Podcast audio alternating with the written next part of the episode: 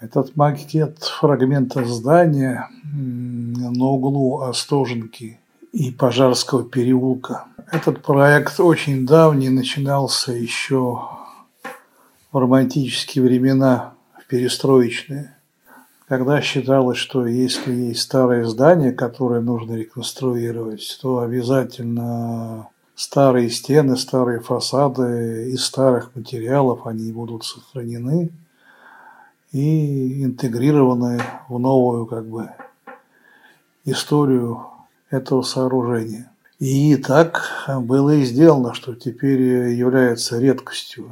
И довольно удивительно, что в течение всех лет, которые прошли, эта стена, она сохранилась старая, она реально старая, а не подмененная на какую-то новодельную. И это вот единственный твердый такой мотив в этом проекте, потому что все остальное до сих пор неуловимо колеблется